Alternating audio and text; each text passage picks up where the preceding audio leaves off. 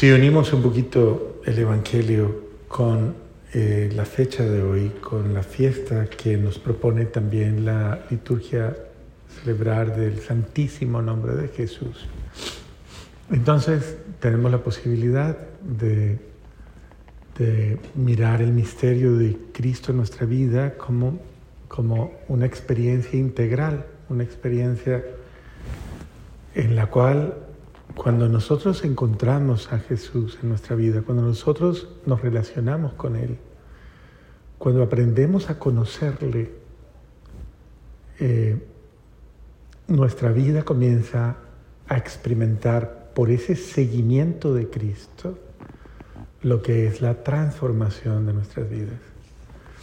Hay algo que es importante comprender y es que el seguimiento de Cristo es tal vez uno de los itinerarios más importantes para un cristiano. A eso le llama la iglesia desde hace muchos años, obviamente en latín, la secuela Christi, secuela Christi, que es el seguimiento de Cristo, aprender a seguir a Jesús. Y a Jesús hay que eh, seguirle porque no basta, no basta simplemente con decir yo conozco a Dios o yo, yo le conozco que realmente el conocimiento de Dios en la verdadera fe cristiana está unido a un itinerario de vida, a un caminar con Cristo, un caminar en Cristo.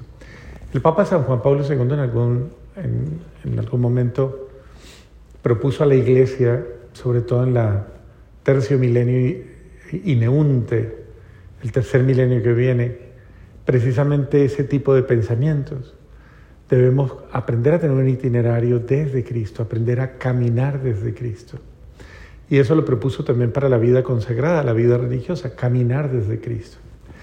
Aprender a caminar desde Cristo es, saber, es aprender a, a configurar mi vida a la de Él, aprender a que mi vida y la de Él vayan a un solo compás, es decir, que vayan de la mano. Ese seguimiento de Cristo implica aprender a caminar sobre los pasos que Cristo nos ha señalado.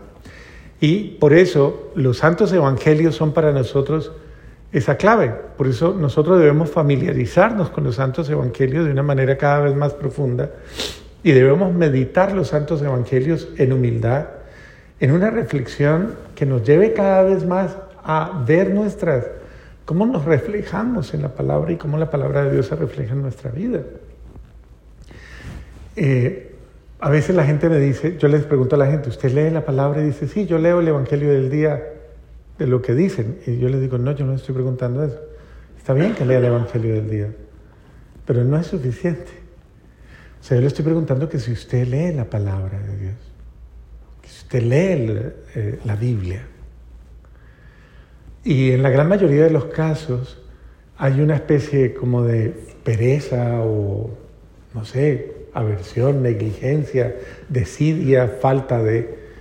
Eh, a leer la palabra de Dios. Cuando usted lee la palabra, sobre todo los evangelios, y yo esto los invito a que lo hagan, cuando usted lee los evangelios seguidos, seguidos, lea el evangelio, léalo, pero léalo con cuaderno en mano, léalo con lápiz en mano, y va leyendo, va meditando, va escribiendo y va interactuando con la palabra. Deja que su corazón y su espíritu vayan al ritmo de los acontecimientos de la palabra. Permite que la palabra le interpele, que la palabra le hable, que la palabra profundice. Deje que Dios le hable a su corazón. Y ese seguimiento de la palabra le da a usted la posibilidad de conocer más el corazón de Dios. Pero entonces, a ver, leo el Evangelio, leo la palabra y comienzo a seguir a Jesús. ¿Y qué es seguir a Jesús? Pues pensar como Él, pues actuar como Él, pues vivir como Él. Entonces el seguimiento de Jesús implica que yo lea la palabra y que yo comience a ajustar mi vida a lo que la palabra me dice. Y si el Señor dice, como lo va a decir, por ejemplo, si arrancamos con Mateo, y nos va a decir, es que ustedes son la luz del mundo, ustedes son la sal de la tierra, y no se enciende una luz para meterla debajo de una mesa. Y mítenme, así, con ese texto comienzan las bienaventuranzas. Entonces, si usted comienza a leerlas seguidas, las bienaventuranzas, usted va a ver capítulos 5, 6 y 7 de Mateo, 5, 6 y 7 de Mateo, usted va a ver una secuencia de lo que es la nueva, la nueva ley. Se os dijo, pues yo os digo. ¿Escucharon? Pues ahora, esa es la nueva ley. Mateo 5, 6 y 7. No, que amplía la ley del Sinaí, no que se limita a la ley del Sinaí, sino que amplía toda la visión de la ley del Sinaí. Y que muestra, eh, escucharon, ojo por ojo, diente por diente, escucharon. Eh, el que llame a su hermano tonto o bobo, y así sucesivamente, cada uno de, de los principios que tiene el Evangelio de Mateo nos va mostrando cómo piensa Jesús. Y cuando yo comienzo a ajustar mi voluntad a ello, yo digo, a ver, si el Señor dice, dice que, que bienaventurado yo porque tengo mi corazón puro, pues yo voy a tener mi corazón puro. Bienaventurado yo porque eh, no respondo mal por mal. Bendito sea Dios, yo, yo estoy siendo como Cristo. Cuando me dice, bendito el que, el que no es violento, el que no es agresivo, sino el que trabaja por la paz, yo digo, bendito sea Dios, yo soy ese. Bendito el que, el que sabe sobrellevar las pruebas de cada día con bendición, con alegría, con amor y no maldice. Bendito sea Dios, ese soy yo. Pues qué importante que mi vida se asimile a la vida de Jesús. Y en ese sentido, yo estoy siguiendo a Cristo, pero no se sigue a Cristo románticamente, ni poéticamente, ni emocionalmente, ni en esa espiritualidad malsana que mucha gente se inventa romántica de, ay, sí, a mí me gusta la palabra de Dios, ay, a mí me gusta tanto ir a misa, a mí me gusta tanto hacer... Sí, pero, pero, pero, pero, pero, pero, pero, a ver, eso es como el que va a un tratamiento de belleza y sigue igual de feo toda la vida. No. O sea, para algo le tiene que servir, o si no, que le devuelvan la plata o, haga alguna cosa. Entonces, eh, es el sentido. Si yo sigo a Dios, mi ser tiene que irse transformando. Muy bien, eso es lo que trata la palabra de recordarnos en, en un día como hoy. Cada uno de nosotros debe aprender asimilar su vida a la vida de Cristo. Dios es santo, pues nos ha llamado la santidad. Y entonces no se extraña la santidad. A mí me llama mucho la atención a la gente cuando yo le digo cualquier, pues es una tradición que tenemos en nuestra espiritualidad por nuestro fundador, que él fundó, él, él motivó esta experiencia. Entonces, él nos llamaba permanentemente santos. Y entonces, eh, yo personalmente me he acostumbrado a hacerlo. Y entonces les digo santos a las personas. Santa Libby. O Santa Catalina. Santa Teresa. La gente se asusta cuando dicen, escucha su nombre, San. ¿Por qué se asusta? Parece que uno le echara agua bendita. Se. Padre que no diga. Recuerdo una vez que estaba saliendo de, del santuario de... Estaba en Perú. Estaba saliendo de, de, la casa de San Martín de Porres, del santuario donde San Martín vivía. Iba saliendo y iba entrando una monjita y un cura. Y yo me paro y le digo, santas hermanas, santo padre. Y entonces la monja me mira y me dice, ay, no, no, no, padre, no me digas así. Entonces yo volteé y le dije, oh hermana, ¿cuál es su vocación? Su vocación es a ser santa. Mateo 5, 48. Vuelve y lea. Sean santos como yo soy santo. Mateo 5:48. Y además, esto es lo que somos. La Madre Teresa de Calcuta, eh, un periodista le pregunta, dicen que usted es santa. Y le dice, sí. Y usted también, esa es su obligación y la mía.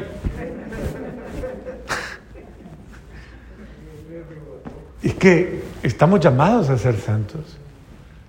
Y no hay vía de medios. O usted es un santo o es.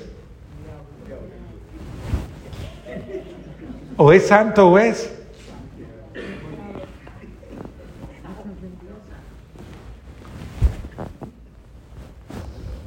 Santo es el que vive la vida de Dios. Vive a Dios, vive la vida de Dios. Entonces la vida divina en mí. El santo es el lleno de Dios. Yo estoy lleno de su amor. Lleno de, cuando usted comienza a sentir que está lleno de envidia, llena de, llena de, rabia, lleno de, de resentimiento, lleno, ¿quién, ¿quién está viviendo en usted? ¿Quién? Bueno, ¿y usted se siente cómodo con eso? ¿Cómoda con eso? ¿Le gusta vivir así? Es cuestión de gustos. Si a usted le gusta vivir así, es cuestión de gustos. Es como los marranos. A ellos les gusta revolcarse en, la lavaza. Les gusta, les encanta comer lavaza y vivir. Eso es revolcarse en el pecado. ¿no? ¿A usted le gusta eso? Ok. Entonces, lo que no es bueno para mí, no es bueno para mi vida, no es bueno para mi ser, pues yo no, no, vivo así, yo rechazo eso. O sea, entonces, yo eh, por eso erradico de mi vida el pecado, esa forma de vivir en la que comenzó a vivir en mí un, un sentimiento malo, un vicio, un defecto, una mala manera de ser, una manera mala. Padre, yo nunca peco, yo nunca peco. No, yo, padre, yo no hago milagros de pura pereza, dice la gente a veces. Bueno, pues si usted es tan milagroso, si es tan santo, tan lleno, bueno, eh, bendito sea Dios, pero yo honradamente le digo, si usted en muchos momentos se ha dejado que la envidia, la ira, la rabia, los celos, el desamor, la maledicencia, la crítica, la, eh, qué sé yo, los celos y tantas cosas feas vivan en usted, ya usted tiene algo que confesar. Usted tiene algo que desarraigar de su ser, algo que le afea a usted y por lo cual es importante que usted renuncie a eso. Y hoy, pues también nos hablan de todas esas fuentes de salvación. Y una de ellas es el nombre de Jesús, Jesús. Y invoquemos a Jesús, invoquémoslo constantemente, pero hay muchas formas de invocar a Jesús. El bautista lo llama Cordero de Dios, lo llama Hijo de Dios. Mire que hoy le da, lo declara de muchas maneras, da testimonio. Él es el ungido por el Espíritu Santo, Él es elegido por el Espíritu Santo. Y en ese sentido, en quien vive el Espíritu, ¿quién vive? Vive Dios. Y en ese sentido, sobre la vida de cada uno de nosotros también hay un llamado. Y el llamado es a vivir bajo la acción del Espíritu. Nosotros no podemos, no debemos seguir viviendo bajo la acción de la carne, es decir, bajo la acción del pecado, bajo la acción de esa, sino que qué bueno que nos dejemos mover por el Espíritu Santo y que sea el Espíritu Santo el que se enseñoree en mi vida y no que sea mi pecado y no que sea mis malas tendencias, mis malos hábitos, sino que sea el Espíritu Santo el que actúe en mí. Pregúntale al del lado, ¿en usted quién actúa? ¿Mm? ¿A usted le mueve el Espíritu Santo? ¿O qué le mueve?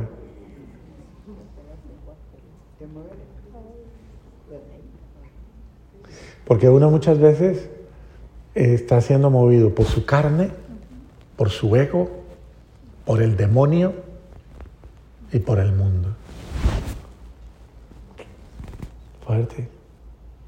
Entonces, si yo quiero verdaderamente, ese es el sentido de la libertad. Que no reine en mí el pecado, que no reine en mí, sino que reine quién? Que reine Jesús, que reine Dios, que reine la acción del Espíritu Santo. Que no haya en mí palabra alguna que ofenda a nadie. Que de tu boca solamente salgan palabras santas y edificantes con las cuales tú nunca vuelvas a ofender a Dios ni al prójimo. ¿Hablar mal de una persona es bueno? Eso se llama maledicencia. No hable mal de la gente. Eso se llama maldecir, mal hablar, maldición. Entonces, erradiquemos de nosotros toda palabra que deshonre a Dios. Y si hay que pronunciar una palabra, si quiere decir una palabra que, que sea digna de ser dicha y que valga la pena, diga, Bendito sea Dios Jesús, Señor y Dios mío.